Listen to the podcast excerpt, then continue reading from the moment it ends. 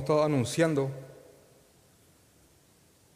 hoy iniciamos la serie del libro de, Romanos y rogamos al Padre que esto sea de, beneficio para, para la iglesia del Señor, que este libro nos ayude a comprender quiénes somos, en dónde estamos viviendo, cuál es el contexto en el cual somos llamados a ser sal hacer luz. Y creo que más que nunca, a medida que, el reloj va, corriendo, necesitamos armarnos con las verdades del Señor. Por la iglesia, por nuestras familias, por la obra, por el, avance del reino. Es importante, es importante que tengamos firmes los preceptos del Señor. Así que les pido por favor que hablan sus Biblias en Romanos capítulo 1 y déjenme por favor darles un contexto de lo que vamos a hacer, de qué es esto que vamos a empezar a estudiar ahora. Voy a suponer también que eh, más allá de creyentes de años, hay personas totalmente nuevas en la fe que van a escuchar muchas cosas por primera vez. Así que es muy importante que prestemos atención a esto. El libro de Romanos fue escrito aproximadamente en el 58 después de Cristo, así que no, no hacía mucho de la partida del Señor. Así que les repito, esto fue escrito aproximadamente en el 58 después de Cristo. Y se tiene noción, y es lo más probable, que, que el apóstol Pablo, que fue el que escribió la carta a los romanos, libro que está en la, Biblia, em, lo hizo estando en Corinto. Estando él en la ciudad de Corinto, escribió la carta a los romanos. Ahora, el contexto de los cristianos romanos era un contexto, un contexto muy duro. De hecho, que cuando leemos todas las cartas de Pablo, cada iglesia tenía sus problemas, de hecho que venimos de estudiar también el libro de Éfeso, que también fue una iglesia muy perseguida, pero los cristianos en Roma tenían un plus de persecución porque todo el aparataje imperial tenía a Roma como su seno, era el centro. Así que ser cristiano en Roma era algo muy difícil, muy difícil. La persecución hacia los cristianos en Roma llegó a niveles tales que eh, el que se declaraba cristiano, si no huía, moría al poco tiempo. Así que, ¿por qué estamos estudiando, em, por qué estamos empezando a estudiar el libro de Romanos o la carta o la epístola a los romanos? Porque creemos que estas cosas que los fortalecieron a ellos, allá hace tanto tiempo, 58 después de Cristo aproximadamente, imagínense. Creemos, vemos que, que también estas cosas pueden fortalecernos a nosotros en el día de hoy. ¿Por qué? Porque vivimos en una gran Roma globalizada. Repito esto, vivimos en una gran Roma globalizada y todo va tomando un rumbo de tal manera que, escuchen esto por favor, de tal manera a que te adaptes negociando tus convicciones como creyente o que el mundo se vuelva cada vez más eh, inhabitable para nosotros que creemos en Jesucristo. Porque el mundo está, está, sacando una idea central que cada vez más toma fuerza. Es negocia o perece.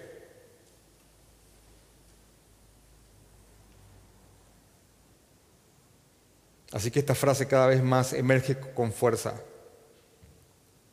Y todo está preparándose para que cada vez más, porque esto ya está ocurriendo, pero para que cada vez más todos los que en verdad creen en Jesucristo, y tratan y luchan por vivir su fe sean tenidos como retrógrados. Eh, de hecho, repito, esto ya está pasando, pero para que cada vez más seamos vistos como retrógrados, fanáticos, irracionales, poco sofisticados, cegados y hasta idiotas extremistas. Así, el mundo nos, nos está encajonando cada vez más en ese sitial. Y les pido atención a lo que les voy a, a la, idea que les voy a transmitir ahora. Todo incluso se está moviendo y alineando de tal manera que incluso otros que hacen llamarse creyentes, cristianos, que ya han negociado completamente con el mundo la esencia de nuestra fe. Otros creyentes nos llamen a nosotros y nos tengan a nosotros por extremistas, por no negociar con el mundo la esencia de lo que creemos, del Evangelio. De hecho que creo y estoy convencido que en los últimos tiempos, cuando se desate la gran persecución, que, que más allá la que sea tu postura escatológica, la mayoría cree que va a haber una gran persecución, que cuando esta gran persecución se desate en esta generación o la que viene o la que viene, eh, tanto una masa incrédula como una masa pseudo creyente va a perseguir a la verdadera iglesia. E inclusive dice la Biblia que muchos van a darnos, van a darnos muerte pensando que sirven a Dios con mayúscula.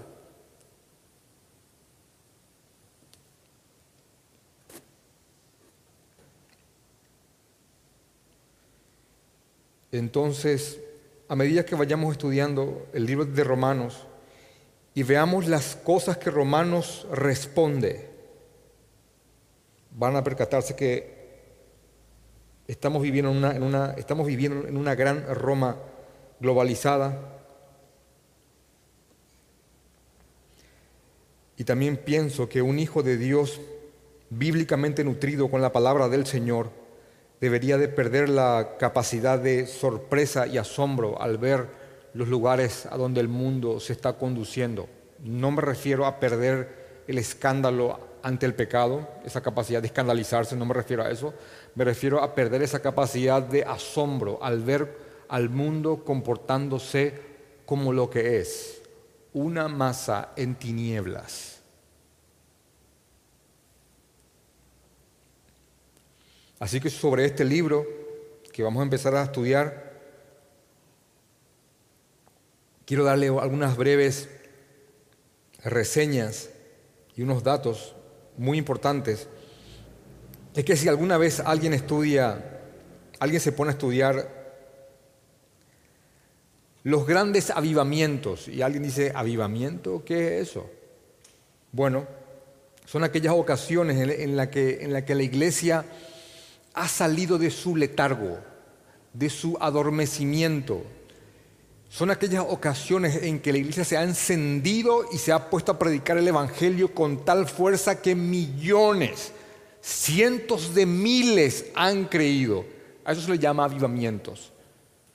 Hay, avivamientos nacionales, regionales, pero las veces prácticamente en todas las ocasiones en que han ocurrido los grandes avivamientos, detrás de estos acontecimientos el Señor ha guiado a sus siervos a través del libro de Romanos. Y esto lo digo bajo el testimonio de muchos que han, que han escrito sobre, sobre estos acontecimientos. Y la pregunta es, ¿por qué Romanos tiene esta capacidad? Bueno, la respuesta es, es porque Romanos responde muchas preguntas, muchas preguntas.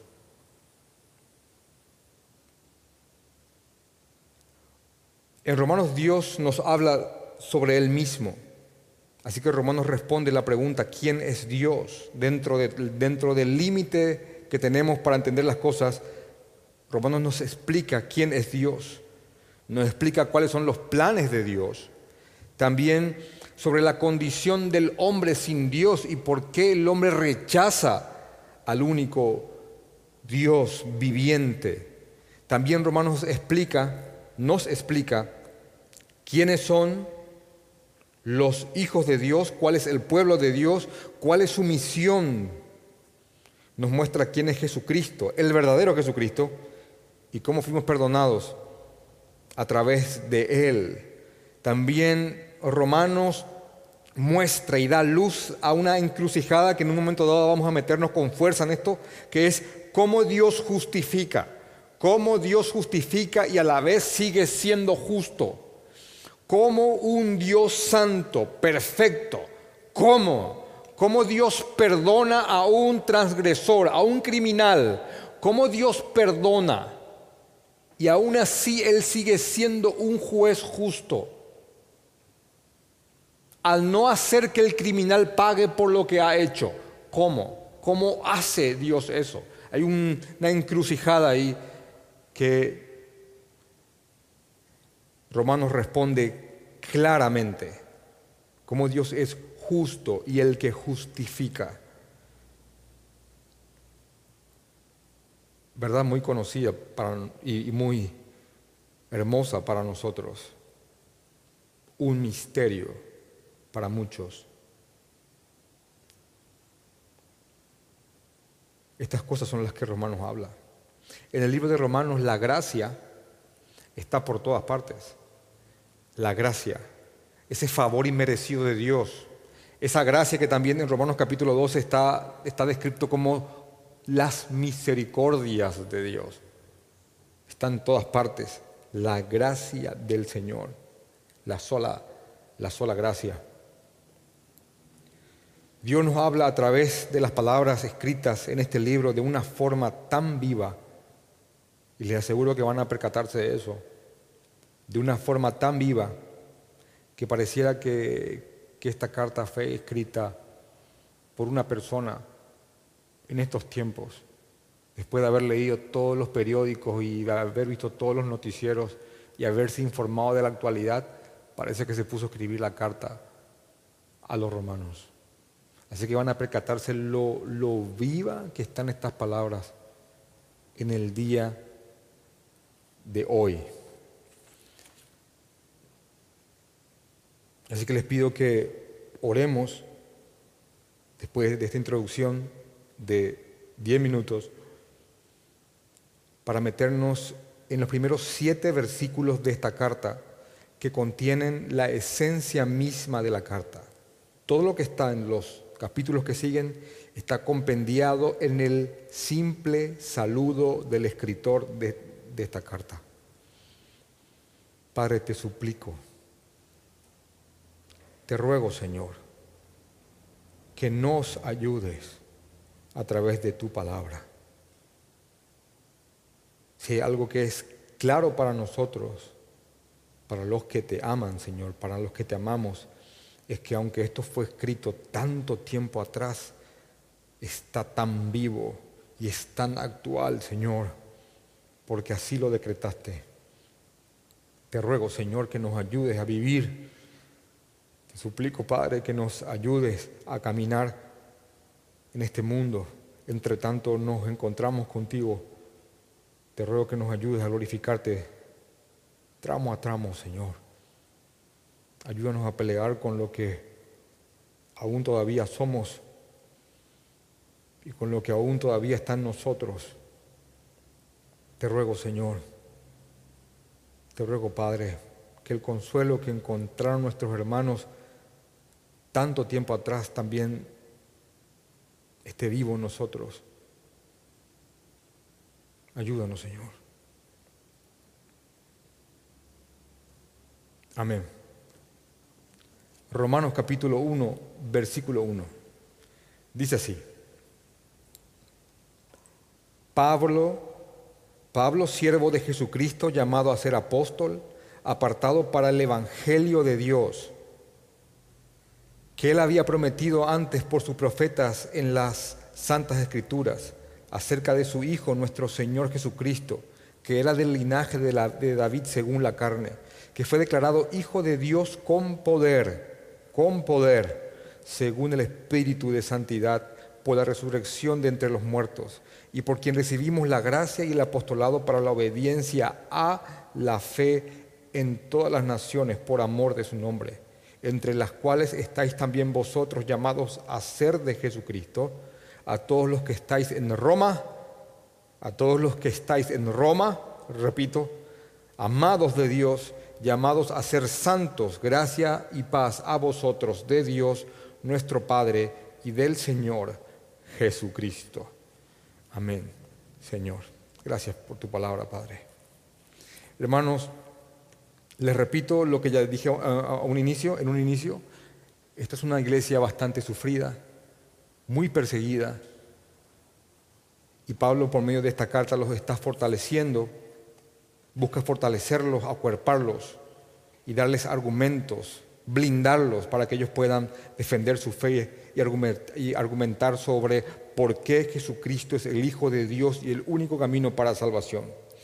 Cuando, cuando leemos una carta como las de Pablo, sea lo que ustedes van a percatarse es que es muy distinto al formato de cartas que tenemos en el día de hoy. Generalmente cuando um, eh, escribimos una carta en el día de hoy, primeramente escribimos a quién vamos a dirigir la carta, tiene un cuerpo posteriormente y finalmente firma el que remitió la carta, el remitente. Bueno, en los tiempos de, Pablo, en esta época, era completamente distinto. El saludo y el remitente eh, eh, va al inicio. Así que el saludo, eh, Pablo, siervo de Jesucristo, llamado a ser apóstol, apartado para el Evangelio de Dios, versículo 2, 3, 4 y 5, 6 y 7, en el saludo, cuando él habla de quién es él y a quién se dirige, bueno, él solo en el saludo compendia todo lo que la carta contiene. Y es lo que vamos a ver ahora. Vamos a estudiar el saludo de, Romanos. Y hay, y hay, doctrina, solo en el saludo, hay muchísima doctrina en tan solo el saludo de la carta dirigida a los romanos. De hecho que al ver el sujeto, Pablo, forzosamente nos lleva a, hablar del autor. Historia bastante conocida para cada creyente. ¿Quién es este hombre? ¿Y cómo pasa de ser Pablo, Saulo de Tarso, también conocido de esa forma, a la frase que sigue, siervo de Jesucristo? ¿Cómo este hombre pasó de ser lo que fue a esclavo de Jesucristo? porque en la transición de lo que él fue al título que sigue, esclavo de Jesucristo, siervo de Jesucristo, hay toda una historia. Saulo de Tarso, Saulo en honor al primer rey de, Israel, Saulo, Tarso, lugar donde se situaba uno de los tres principales centros de aprendizaje, una especie de universidades primitivas del imperio romano. Así que Pablo era un hombre bastante educado, un hombre de una educación con una educación privilegiada. Fue guiado bajo la tutela de Gamaliel, según Hechos capítulo 22, versículo 3. ¿Quién fue Gamaliel? Para si alguien, por si alguien no lo sabe, fue nieto de un gran rabino judío llamado Gilel, que era conocido como prácticamente uno de los pilares de la fe judaica en aquel tiempo. Pablo era judío, judío. Y cuando decimos dos veces una palabra es porque estamos hablando de que era de pura cepa. Así que no, no, solamente era judío de una posición social judaica privilegiada, con tutores y maestros que lo privilegiaban por encima de los demás, sino que también poseía algo muy beneficioso en la época, que era la ciudadanía romana. Y créanme, eso era muy beneficioso en aquel tiempo, ser ciudadano del imperio que en aquel momento había dominado el mundo. Hay una página en internet, ah, se llama eh, Passport Index, donde uno puede entrar y ver cuántos, con cuántos países, en cuántos países se entra con el pasaporte que uno tiene. Y creo que en este momento estuve, eh, el, el pasaporte que más eh, el, primero ranqueado es de Singapur, por, si nadie no lo sabe. Le sigue el de Alemania. Y después viene Suecia y los demás países europeos en el Passport Index. ¿Cuántos, cuántos, eh, ¿Cuántas naciones te abren la entrada sin ningún tipo de visa? Simplemente por tener ese pasaporte. Se van a impresionar lo, lo poderoso que es el pasaporte paraguayo. Ahora, en aquel tiempo, ser ciudadano romano era como estar en la punta del Passport Index. Tenías privilegios que otros no tenían. Para empezar, no podías ser crucificado.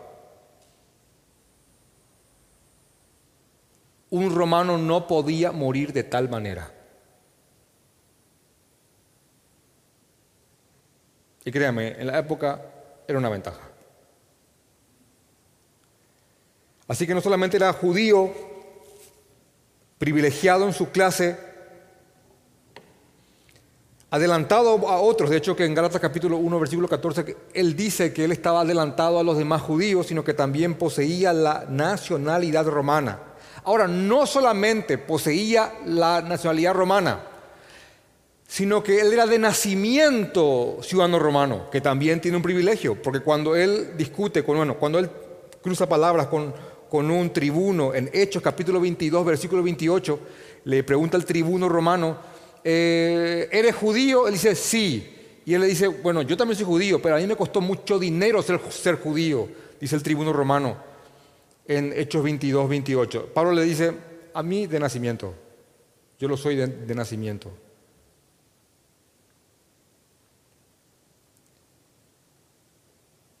en cuanto a su, ciudadanía, judía,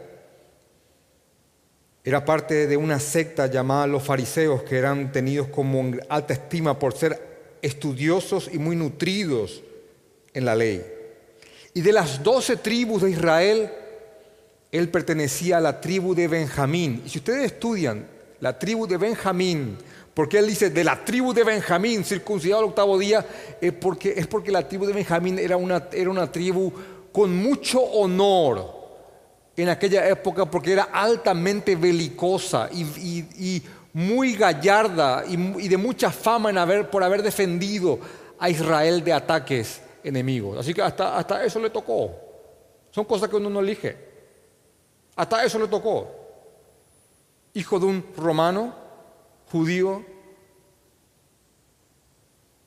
Le tocó que le, que, le enseñe un gran maestro, Gamaliel, nieto de Gilel. Nació en Tarso, donde había un centro educativo del imperio, uno de los tres de todo el imperio. Circuncidado al octavo día. Nadie hoy, se nadie gloriaría diciendo, me circuncidaron al octavo día. No, no. Pero en su tiempo, para él, cuando él dice para mí, para él esto tenía su mérito. Significa que en cuanto a la, ritualística de mi nación, dice Pablo, del judaísmo, yo fui circuncidado en tiempo y forma. ¿Saben cómo resume él esto? Hebreo de hebreos. ¿Entienden? Pero cuántas cosas, pero cuántas de estas cosas que tengo son para mí como basura, dice en Filipenses capítulo 3, comparando él, comparando, comparándolas él con el Señor Jesucristo, con el amor al Señor Jesucristo. Y cada uno en su contexto, en su tiempo, en su sociedad, tiene algún para mí, que tiene algún valor, que se nubla, se eclipsa con la presencia del Señor Jesucristo. Es lo que a cada creyente que realmente ha creído inevitablemente le ocurre. Todo lo que para él, lo que para mí, todo lo que para esa persona tenía algún tipo de valor, pierde su brillo ante la majestad del Señor Jesucristo. Y eso es lo que a este hombre le ocurrió. Todo lo que él tenía le fue en poco.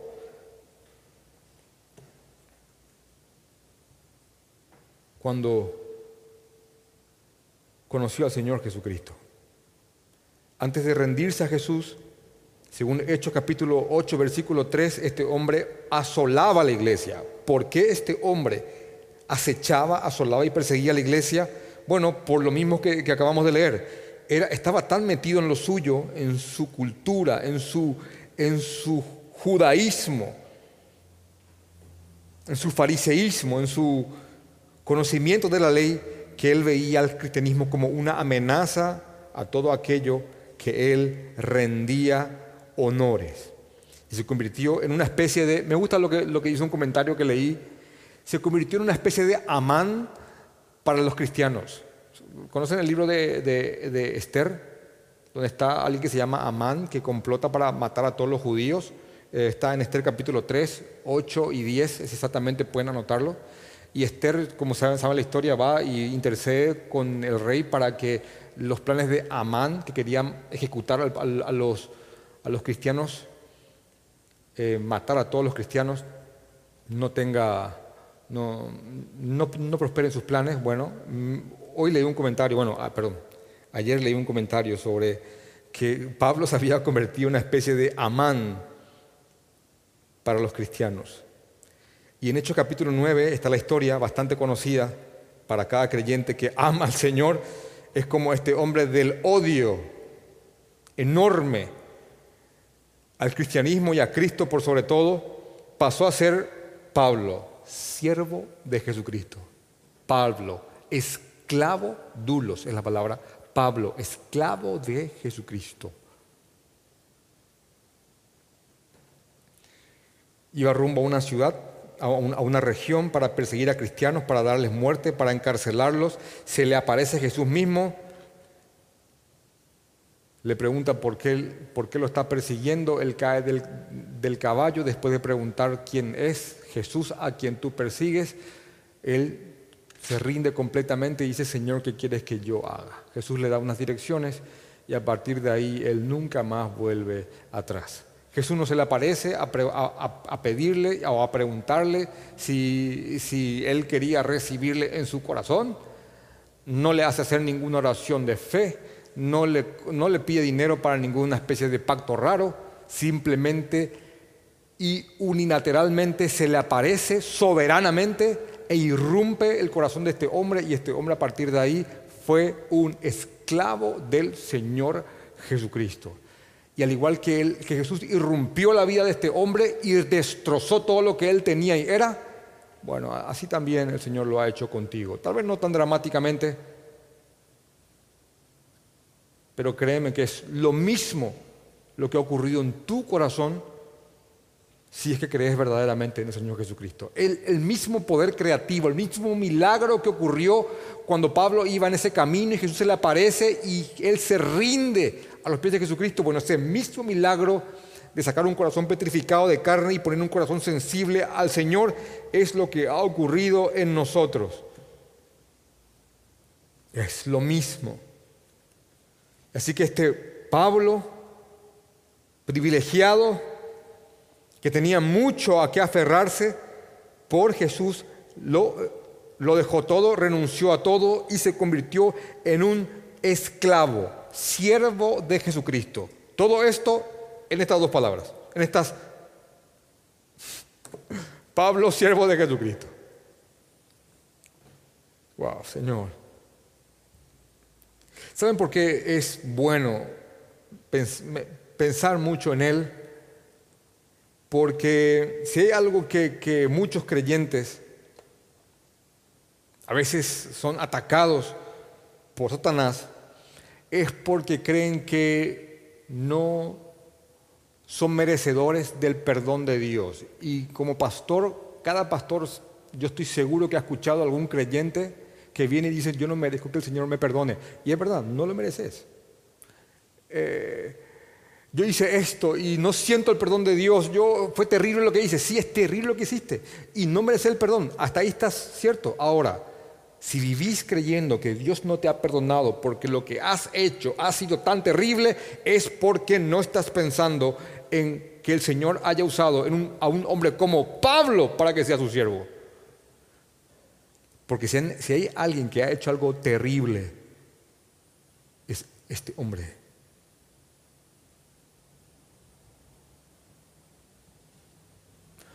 Porque créame, no hay cosa más no hay cosa más catastrófica y espantosa delante de los ojos del Señor que meterse con sus hijos.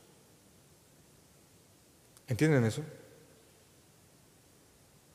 ¿Saben qué hacía este hombre? Tomaba personas y infringiéndole dolor, hacían que blasfemen contra Dios y que blasfemen contra Jesucristo.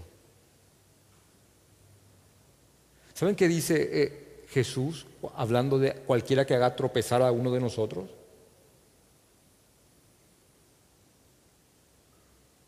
¿Saben qué, qué grave es eso ante los ojos del, del Señor? Si hay algo que el Señor lo toma como personal, es la persecución a los suyos. Cuando Jesús se le aparece, a Pablo, él le dice, ¿por qué me persigues? Porque el meterse con nosotros es meterse con Él. El perseguirnos a nosotros es perseguirlo a Él. Este hombre se pasó su vida entera meditando el por qué el Señor lo tomó a Él para usarlo.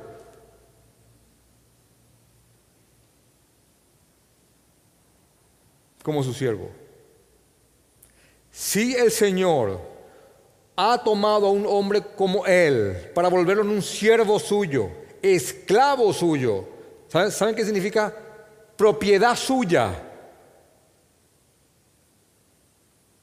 No importa lo que hayas hecho, el Señor te perdona si te arrepentís con todo tu corazón y sinceramente y puede usarte de maneras que jamás lo has pensado.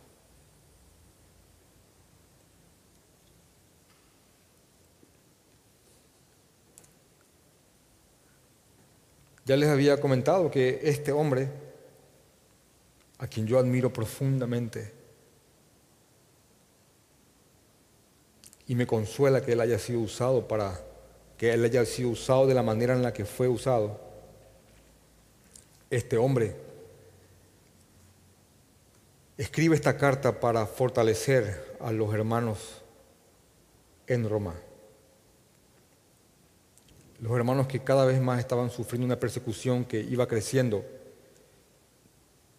y que no terminaría hasta el 300 aproximadamente después de Cristo. Terribles cosas se hicieron con los cristianos en Roma. La sangre de los creyentes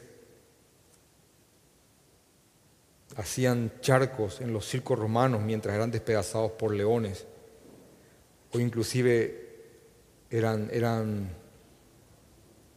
puestos como blancos de flechas y gladiadores los partían en pedazos. Por no negar su fe en Jesucristo. Pablo escribe a estos cristianos que estaban viviendo el inicio de esta persecución que llegaría a, niveles impensados. Pablo deseaba visitar a los, a los romanos para pasar tiempo con ellos, porque dice, llamado a ser apóstol, él fue llamado por Jesucristo a ser un enviado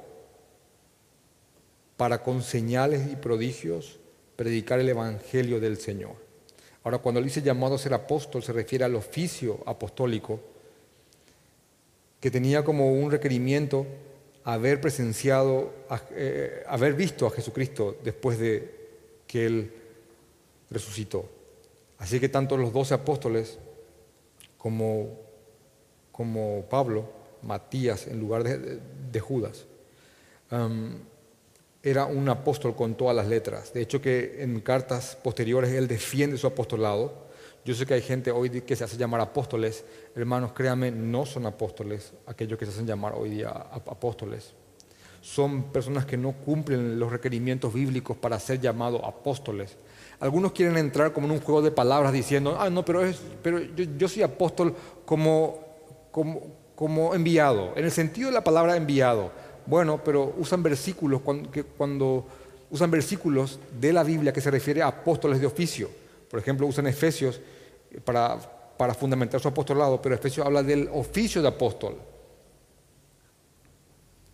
Así que ya no hay más apóstoles en el día de hoy. Hay enviados, sí, muchísimos, muchísimos enviados. De hecho, que todos deberíamos de ser enviados, tanto remoto o próximamente a predicar el Evangelio, pero ya no existe hoy, hoy, hoy apóstoles. Y este, y este hombre lo fue, sí lo fue. Fue llamado y apartado por Jesucristo mismo, llamado a ser apóstol, apartado para el Evangelio de Dios. Así que este hombre, este apóstol, con todas las letras, eh, deseaba visitar a los cristianos en Roma. Él escribe eso posteriormente. Deseaba verlos, estar con ellos, eh, acuerparlos en persona. Se adelanta con esta carta, pero él deseaba pasar tiempo con ellos. Pablo nunca llega a ir a Roma de manera voluntaria. La vez que Pablo llegó a Roma, cuando Pablo por fin llegó a Roma, fue a costa del imperio romano porque Pablo llegó a Roma, em, porque como ciudadano romano, él podía apelar inclusive al mismo César para que el César conozca sobre su causa, cosa que un no romano no podía hacer. Yo como judío eh, decía, apela al César, no, vos no apelas nada, chao. Pero él inclusive cuando fue procesado por profesar creer en Jesucristo, eso está en, el libro de Hechos, él apela a a su ciudadanía romana para que el César mismo conozca sobre su causa.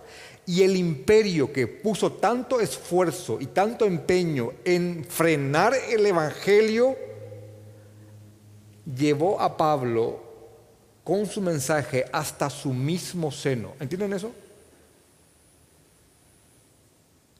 De hecho, que cuando él escribe en Roma, estando en Roma, la carta a los filipenses, algo que, nos solemos hasta inclusive reír, es que, cuando va terminando Filipenses, dice en Filipenses capítulo 4, versículo 22, los de la casa del César os saludan, haciendo referencia que inclusive ya en Roma, en la casa del César, en la alta clase romana, en el pretorio, aquellos que rodeaban al César, algunos ya estaban creyendo.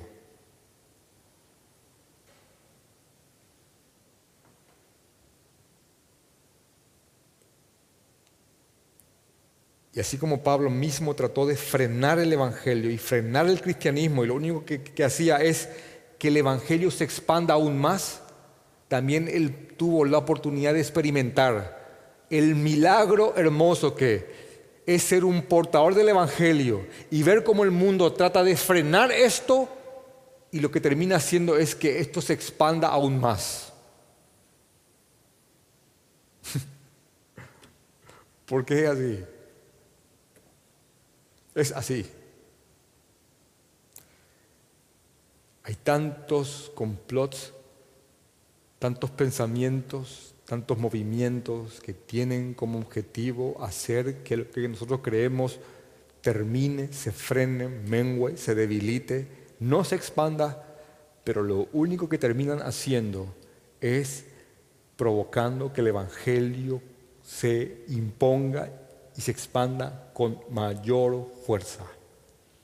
Y este, y este hombre tuvo, tuvo la posibilidad y el privilegio de ver este milagro de, ambos puntos, como perseguidor y como perseguido. En Hechos capítulo 8 y Hechos capítulo 9 van a, van a percatarse de esto. Los cristianos, Jesús había ascendido. Hecho capítulo 8, Hecho capítulo 9. Repito, Jesús había ascendido, muchos habían creído en Jerusalén. ¿Qué ocurre cuando somos muchos en una parte, en un lugar, y estamos bien, somos muchos, acá estamos, creyentes? ¿Saben qué pasaba? Nadie salía de Jerusalén, nadie. Porque acá estamos, seguros, hay muchos, hay cuerpo, es cómodo, está bien, ya somos una masa importante. Bueno, eh, Jesús decía, vayan y prediquen. Todavía nadie se estaba yendo oficialmente. ¿Saben qué? Ustedes van a leer en Hechos capítulo 8 Y nueve, que lo que produce esa persecución fue que los cristianos que estaban instalados en el bastión de Jerusalén, por la persecución, sacan disparados por todas partes y lo que provocó, y lo que provocó esa persecución es el efecto ir a mover un panal de abejas. Nunca habrás hecho eso, seguro. Pero es lo que terminaron haciendo.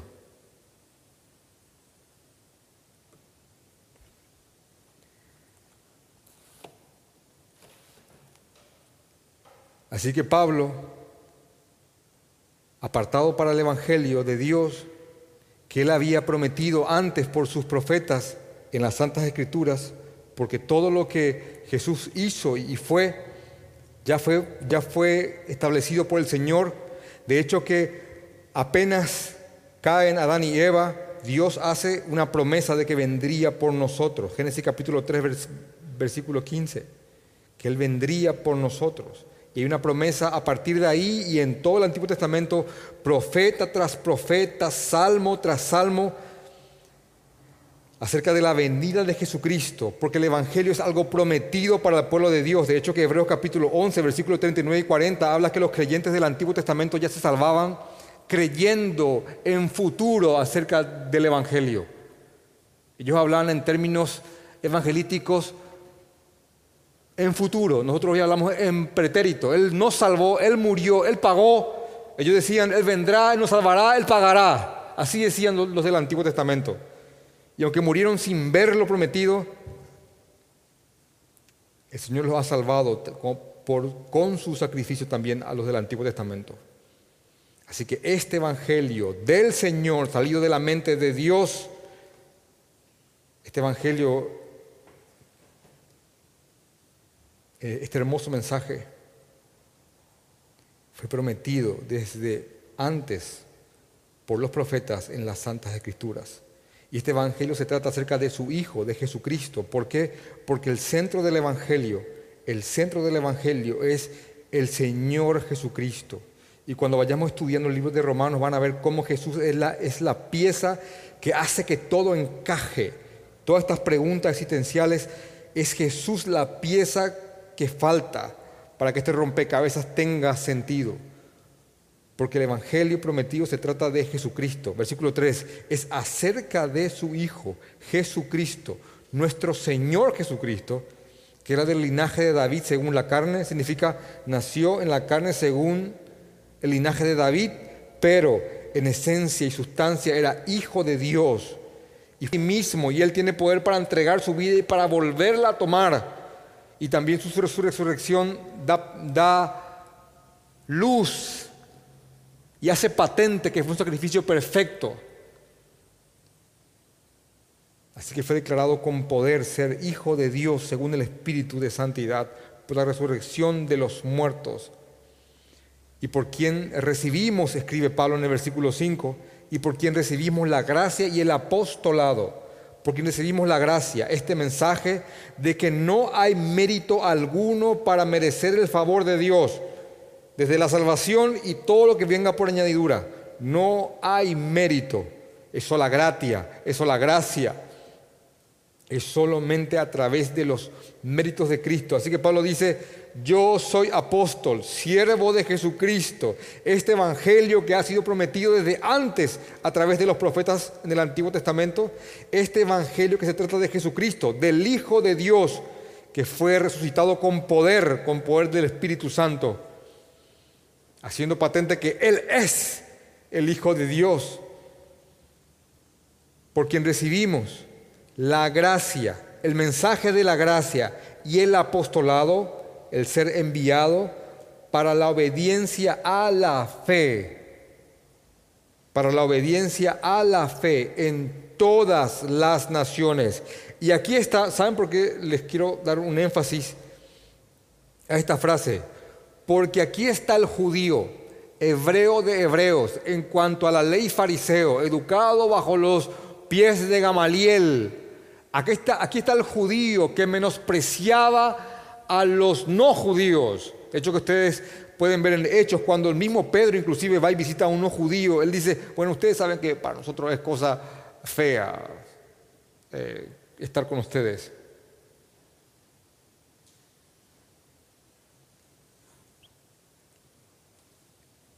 Así que aquí está. El que aquel no solamente despreciaba a los cristianos, despreciaba aún más al no judío. Bueno, aquí está este diciendo y escribiendo que ahora recibieron el mensaje de gracia y, tiene, y, él, está, y, él, y él es enviado para hablar acerca de la obediencia a la fe a todas las naciones, judíos, tanto judíos como no judíos. De hecho que este hombre fue convertido en el enviado para llevar el mensaje a las naciones que él anteriormente despreció con todo su ser. ¿Qué cosas puede llevarnos a hacer el Señor, verdad? Básicamente quiero decirles esto, que, que, aquel que haya visto a, Pablo inconverso y posteriormente rendido a los pies de Jesucristo, realmente creo que esa persona, al ver al Pablo creyente, le habrá parecido una persona totalmente extraña. No en vano varios le dijeron, te volviste loco. Calificativo que probablemente más de uno habrá tenido para contigo. ¿Verdad?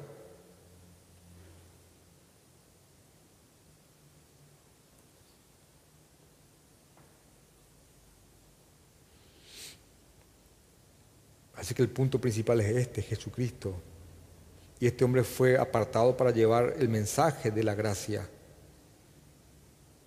del no mérito, de que el Señor salva por misericordia. Y él es enviado a llevar este mensaje para la obediencia a la fe. La obediencia a la fe. ¿Por qué? Porque la fe verdadera en Jesucristo es algo que engendra obediencia. No existe fe verdadera sin acompañamiento de obediencia. Obediencia a la fe. No hablamos de perfección, hablamos de intento desaforado y desesperado por obedecer al Señor a pesar de lo que aún todavía somos. Así que este hombre fue, fue, enviado para llevar la obediencia a la fe a todas las naciones. ¿Saben por qué? ¿Saben cuál fue el motor, el motivo, la causa? Su fuerza, ¿saben cuál fue? Por amor de su nombre. ¿Por qué? Porque amaba al Señor Jesucristo. Simple y punto. ¿Por qué hacer algo? Por amor a su nombre. ¿Por qué predicar? Por amor a su nombre. De hecho que lo que aparenta ser la causa principal para predicar el Evangelio no es la causa principal para predicar el Evangelio. ¿A qué me refiero? ¿Por qué predicamos el Evangelio? Para que las almas se salven. No, predicamos el Evangelio por amor a su nombre. Y eso va a provocar que gente se salve. ¿Saben por qué digo esto? Porque si nos fuéramos a Zimbabue o a la ventana 1040 o a donde sea y predicáramos el Evangelio y nadie se convierte, si crees que, que se juzga en el sentido de almas convertidas, vendría fracasando porque nadie creyó.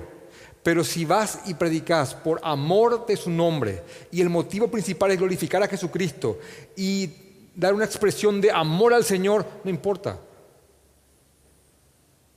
Cumpliste tu, tu misión. Porque fue por amor de su nombre. ¿Se entiende, verdad? Por amor de su nombre. Repito, por amor de su nombre.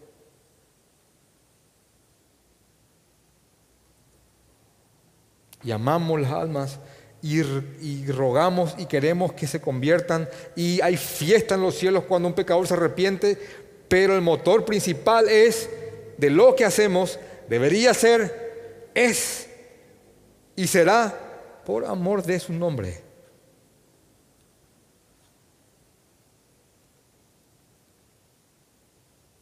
Señor.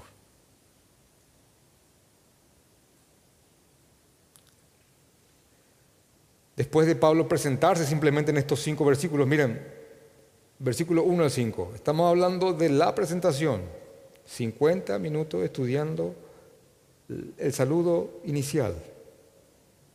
Versículos 6 y 7 se dirige de una manera más precisa a los que van a leer esta carta. Dice, entre los cuales estáis, estáis también vosotros, llamados a ser de Jesucristo. Por supuesto, porque Dios es el que nos llamó a ser de Jesucristo. Hizo un milagro en nosotros para que, creamos. A todos los que estáis en Roma. Y yo hago tan personal esta frase, porque yo me siento en Roma. Yo me siento en Roma. Y a medida que vayamos leyendo Romanos, no, no hace falta ni que terminemos todo el libro. Cuando terminemos de leer Romanos capítulo 2, te vas a sentir en Roma. Te lo aseguro. No puede ser más parecido.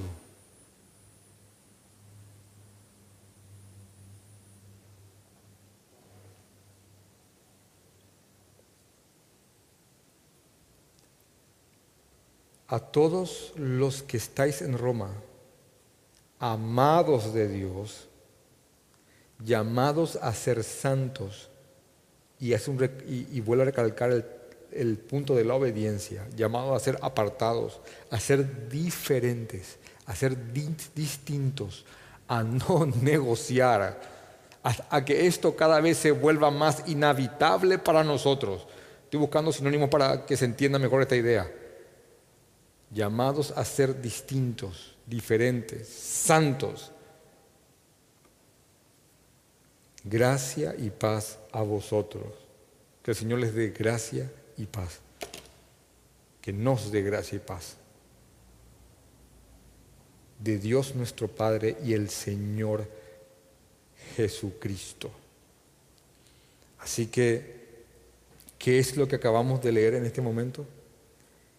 El saludo de un hombre que aborreció el Evangelio, que se convirtió en un siervo de Jesucristo, fue convertido en un, apóstol y apartado para este Evangelio que ha salido de la mente misma de Dios, este Evangelio que es una promesa ya desde el Antiguo Testamento, esta promesa que se trata de Jesucristo, el Hijo de Dios.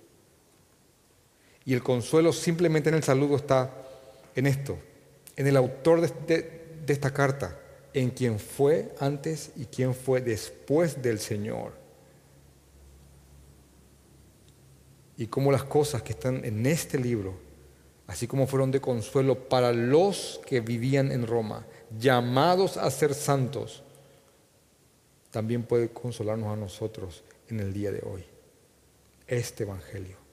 Si hay algo que la iglesia tiene que hacer en el día de hoy es afirmar en sus corazones la palabra del Señor, porque se vienen tiempos donde aún más va a crecer la demanda de argumentos en cuanto el por qué Jesucristo es el único camino, la verdad y la vida. Si, si Dios usó a Pablo, Dios puede usarte. Si Dios consoló a los creyentes a través de, esta carta, a los creyentes en Roma, también puede consolarnos, fortalecernos y blindarnos. Así que lo que estamos a punto de emprender es algo enorme. Y creo que está bien estudiar posturas apocalípticas. Pero creo que si hay algo que tenemos que tener vivo y fresco en este momento, es el Evangelio del Señor prometido desde antes de la fundación del mundo y plasmado en el Antiguo Testamento, que es herencia santa para nosotros y nuestros hijos por siempre. Vamos a obrar.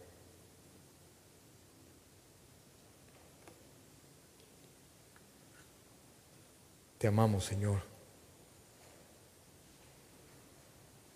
Te amamos, Señor.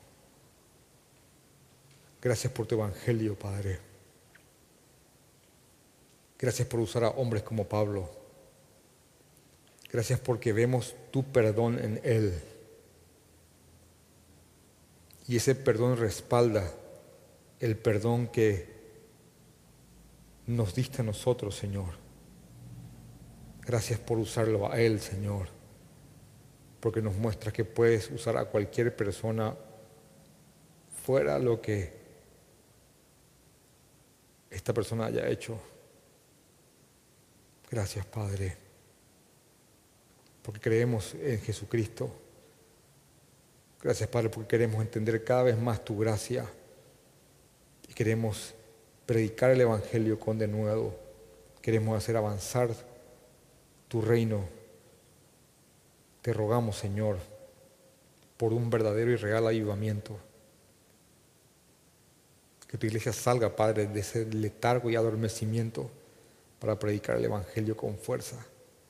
Sé también, Señor, que generalmente eso viene posterior a una persecución o desgracia.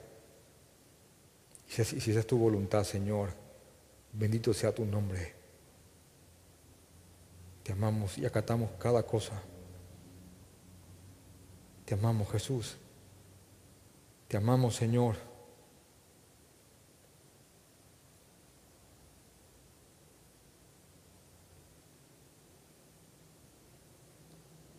Amen.